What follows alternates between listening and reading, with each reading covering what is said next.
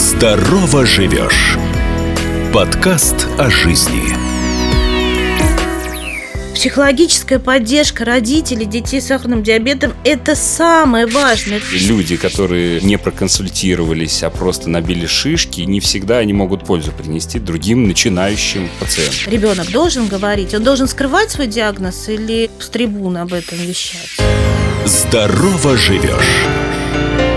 Ведущий Евгений Кесарев.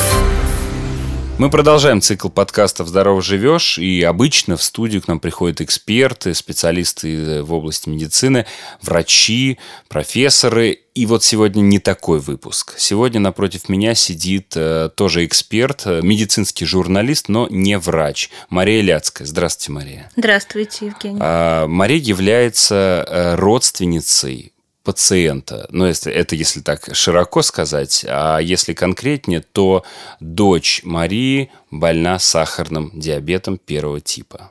И сегодня мы поговорим о том, как э, сложно или не сложно, насколько легко э, вообще проходит жизнь, протекает, и о медицинских аспектах поговорим, и о э, психологических.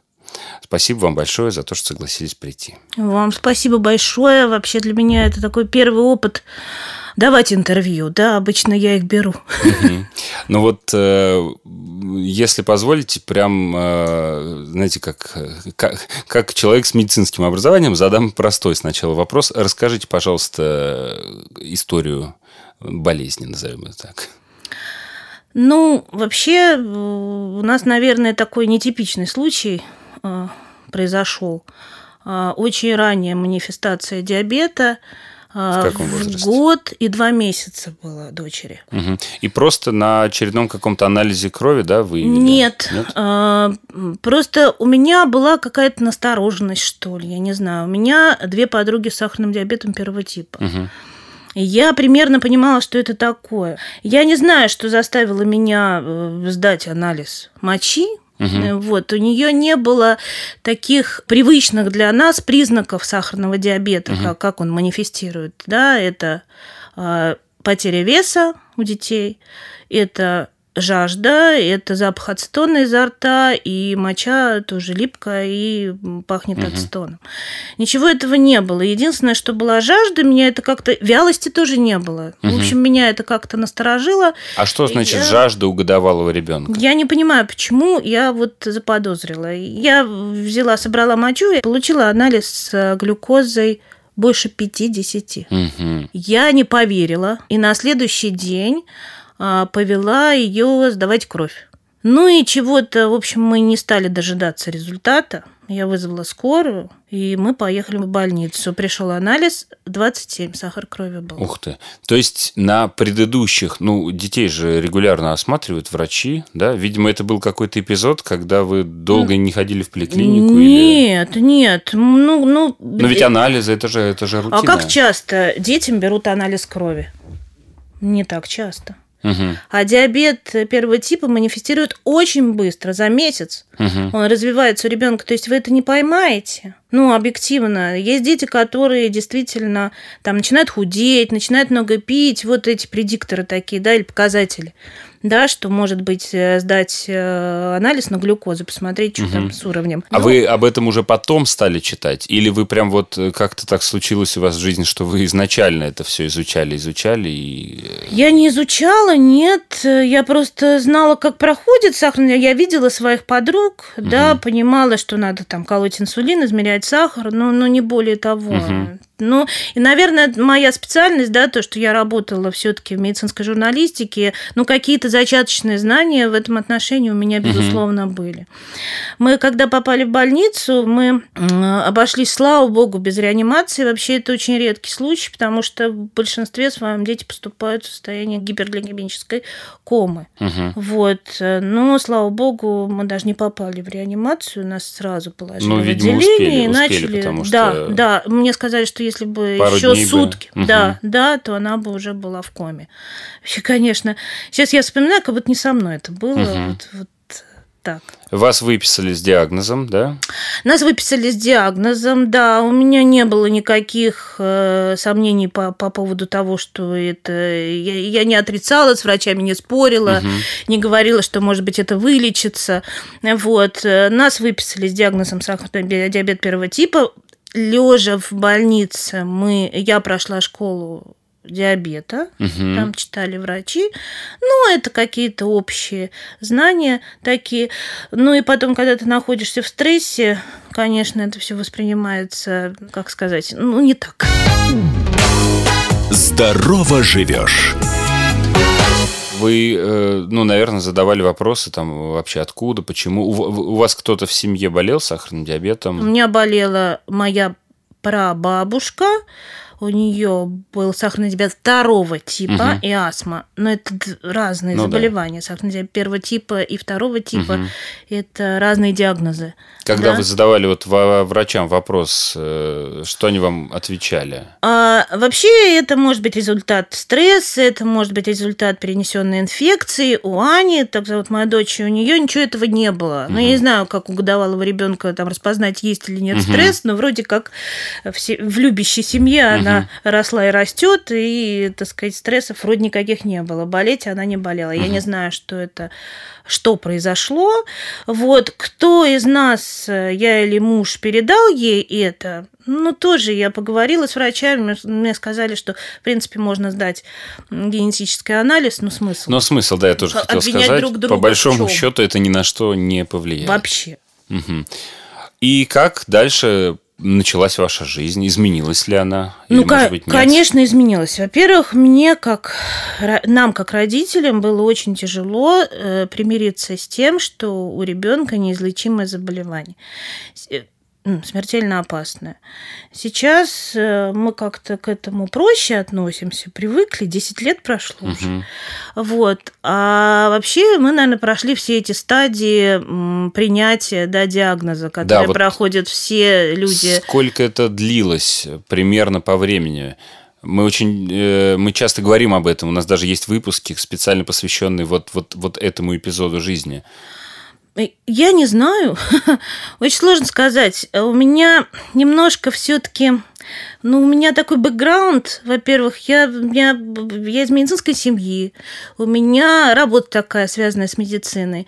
У меня вот э, одна из подруг, э, которая с сахарным диабетом, она меня очень сильно поддержала. Она все рассказала. Мне было у кого спросить. Важно это было для вас в тот момент? Безусловно. Я вообще до сих пор по-прежнему считаю, что э, психологическая поддержка родителей детей с сахарным диабетом – это самое важное. Это, наверное, так же важно, как вот Э, титровать дозу инсулина и подобрать э, правильную угу. да, дозу, правильный режим там, и находиться в каких-то границах угу. сахаров. Вот, то есть, а, а психологической поддержки нет. У врачей нет времени на это, у них поток пациентов, так э, как и стационарных, амбулаторных, да. Кто нас а поддержит? Школы, вот Никто. школы пациентские. Ну, это все равно сидит там 15 человек. У этих 15 человек разные вопросы. Угу. Как реально можно ответить на каждый, поговорить с каждым по душам, да? В принципе, это должны быть какие-то психологи, которые э, работают с такими родителями, успокаивают их. Нас очень успокоил после того, как мы выписались из больницы, я, конечно, была совершенно сумасшедшая. Мне, я кидалась все время то кормить ее, то колоть. Еще мы были на шприцах, то есть не на инсулиновой помпе. Вот, это каждое, каждое, каждое угу. желание уколоть, это, значит, укол шприцом шпри... в, в пузо, да, угу. маленькому годовалому ребенку. Ну, там иголочки маленькие, так сказать, в принципе, безболезненные, но все равно психологически тяжело. Вот, и мне посоветовали пойти к, к доктору. Вот, мы пришли с мужем к нему и с Аней, все втроем, и он нам поставил мозги на место. Он какие-то нашел какие-то слова, угу. которые, в принципе, нас успокоили. Он сказал, что, э, в принципе, бороться за прекрасные сахара у ребенка, наверное, бессмысленно. Ну, если я правильно передаю его слова, угу. но я поняла так. Вот, что куча входящих. Погода, э, активность, еда, э, стрессы, там, не знаю, слезы угу. и так далее, и так далее, которые у ребенка, у маленького контролировать в принципе невозможно невозможно. И все эти входящие влияют на сахар, то есть повышает его, да? Угу. Опускает сахар только инсулин единственный гормон, который снижает сахар. Все, все остальное сахар повышает. И поэтому вот так вот гнаться за идеальными сахарами, ну, это просто не получится. Поэтому успокойтесь, сделайте все, что вы можете сделать, угу. ну, в, так сказать, в разумных пределах. Ну, и как-то это нам помогло. Вот, ну, а опасения, опасения э, у вас не появились дополнительные, что вот столько факторов, значит, уровень сахара мы контролировать не сможем должным образом. Не будет ли от этого вот медицинская сторона вопроса страдать? И... Нет, э, ну, во-первых, ребенок не очень страдает. Вот, и все-таки кратковременные подъемы сахара это не, не, не а они вообще не ощущаются. Угу. Я не знаю, как взрослые это чувствуют, вот, но дети этого практически не чувствуют. Угу. У нее может быть сахар 16, 20, вот, и до сих пор бывают такие подъемы, угу. там, до 16. Но они кратковременные, в принципе, вообще, она как бегала, так и бегает. Угу. Ну, например, да, как делала уроки, так и делает. Вот, так что нет, вот такого не было. Но мы успокоились. Через год мы поставили инсулиновую помпу. Угу. Давайте э, объясним для наших слушателей, да. что это такое.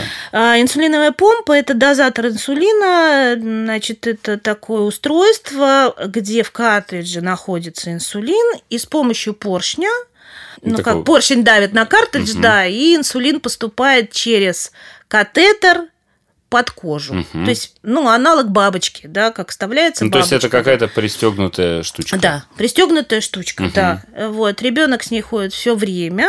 В принципе, она размером как мобильный телефон, чуть потолще и поменьше. Угу. Вот. Ну и это освобождает ребенка от э, минимум пятикратных э, инъекций в день, угу. в сутки.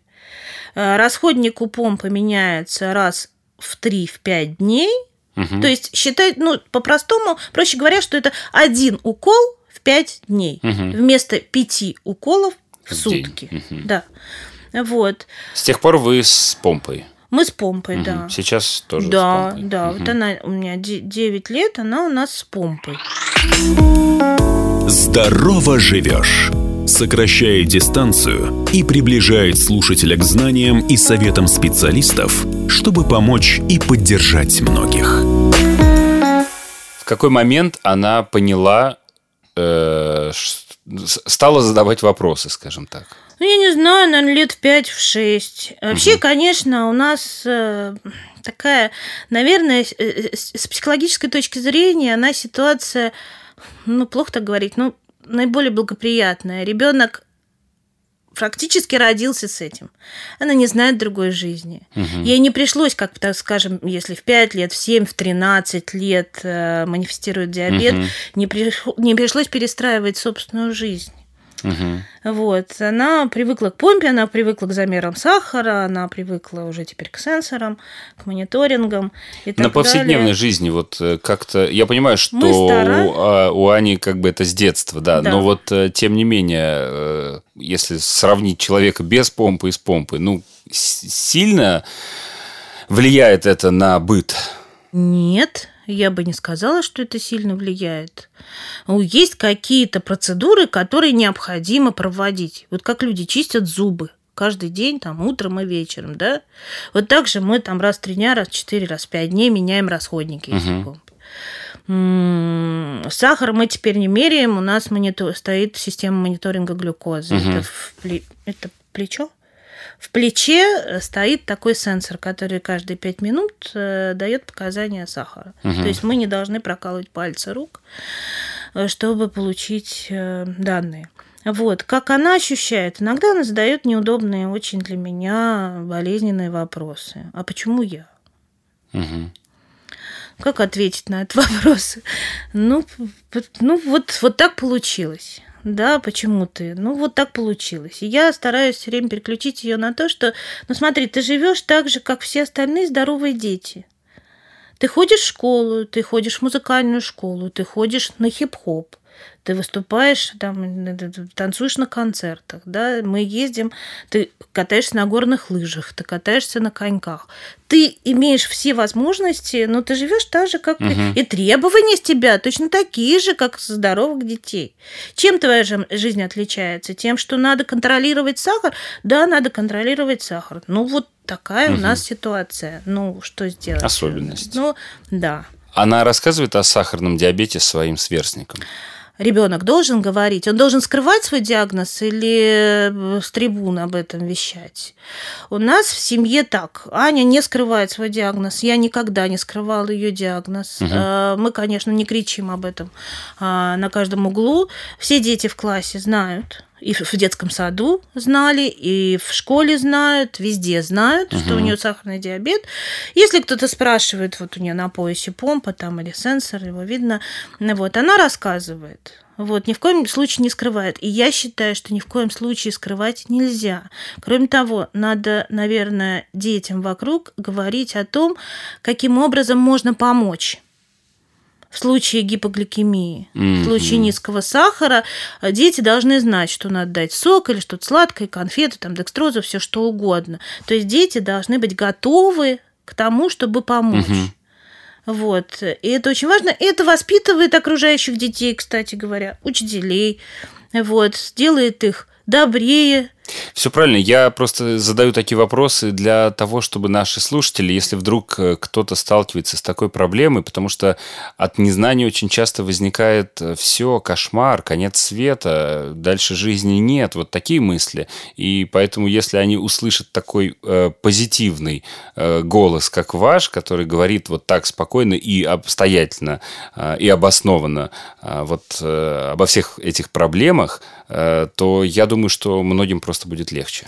Ну, я очень надеюсь. И э, самое главное, наверное, вот что я хотела сказать, от чего хотела предостеречь родителей, это от того, чтобы они кидались э, э, за, к, обращались к знахарям, угу. да, к травникам, к колдунам и так далее. Сах, отменяли инсулин, да, и, и так далее. Бывают такие случаи, и потом дети попадают в, ком, в ну, коме. это, это ужасная да, ситуация, потому что, ладно, вы с головной болью пойдете к знахарю, ну, как бы вы не умрете от этого, но вот с таким заболеванием, конечно, потерянные дни, часы могут стоить жизни. Да, чтобы ни на что не надеялись, сахарный диабет пока не излечивается.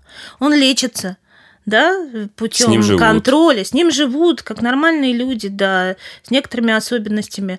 Но, э, кстати, между прочим, сейчас э, среди в врачебном сообществе есть тенденция, что раньше говорили, что э, диабет это не болезнь, а образ жизни. Угу. А теперь говорят, что это все-таки болезнь, что врачи должны воспринимать ее как серьезный диагноз с очень серьезными последствиями. Знаете, поскольку нет системы психологической поддержки э, родителей детей с сахарным диабетом, начинают возникать какие-то сегрегации, какие-то общества, где мамы там друг с другом делятся своим опытом. Угу. Причем этот опыт не всегда правильный да, потому что он как бы рожден именно опытом, но не консультацией там врача угу. или знающего человека. Вот, у меня есть тоже такие две подопечные замечательные мамы, которые тоже столкнулись с этой проблемой.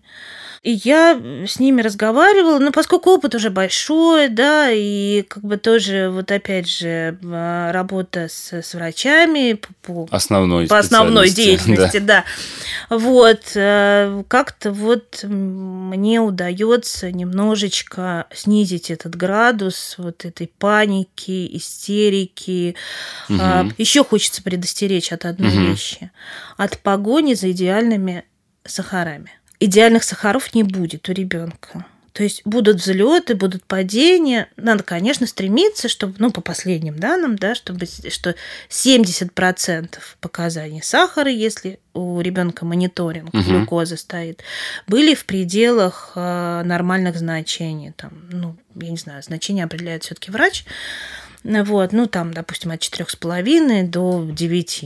А в чем проявляется вот это вот э, гонение за сахарами? Ну вот был такой пример очень, очень яркий. Значит, папа одного ребенка кормил ребенка постоянно по чуть-чуть угу. и колол постоянно по чуть-чуть, угу. чтобы не было всплесков ну, ну понятно, сахаров, что, да. да, да, чтобы инсулин успевал компенсировать угу. хлебные единицы, да, угу. ну то есть еду. Но это, наверное, не очень удобно было, да? Это ужасно. Это ужасно для ребенка. Вы представляете, ребенка все время кормят. Мгм. То есть э, ребенок не может ни заниматься, ни гулять, ничего, все время кормят. Это ужасно для родителя, который вообще уже с приветом Мгм. становится, циклится совершенно на этих сахарах и просто убивает и свою жизнь, и жизнь ребенка. Но он-то этого не, не знает, он не понимает. То есть он думает, что он делает лучше. Ну, то есть все же это ради чего? То есть э, мысль какая? Я добьюсь идеальных сахаров, и никаких там осложнений у моего ребенка не возникнет. Все правильно. Но ребенок же продолжает жить. И вот поэтому очень хорошо, что э, вы затронули еще такую тему про пациентские сообщества, которые э, всегда, в принципе, звучит хорошо. Пациентское сообщество, там люди делятся опытом, они помогают друг другу, поддерживают друг друга. Но действительно очень мало говорят про обратную сторону медали, потому что пациентское сообщество пациентскому сообществу может быть рознь. То есть люди, которые э, не проконсультировались, а просто набили шишки и просто рассказывают об этих шишках, и не всегда они могут пользу принести другим начинающим э, пациентам. Ну да, тем более, если они начинают уже давать какие-то медицинские рекомендации. А Это такое часто, к сожалению, Очень случается. опасно. А в диабете это вообще очень опасно. Мария, спасибо вам большое за такую подробную и откровенную, открытую беседу. И я надеюсь, что она очень многим была интересна и полезна, что самое главное. Э, Желаю вам и вашей семье, конечно же, здоровья, ну и позитива точно такого же, который вы несете. Спасибо большое. Мне тоже очень понравилось. И я считаю, что такие вообще встречи очень полезны. И именно этим мне нравится ваша программа. Действительно, вы говорите о том, о чем э, мало говорят сейчас. Это что вы говорите с пациентами, для пациентов, которые находятся по другую сторону, как сказать, микрофона, Мгм. экрана, да, колонок. колонок, да.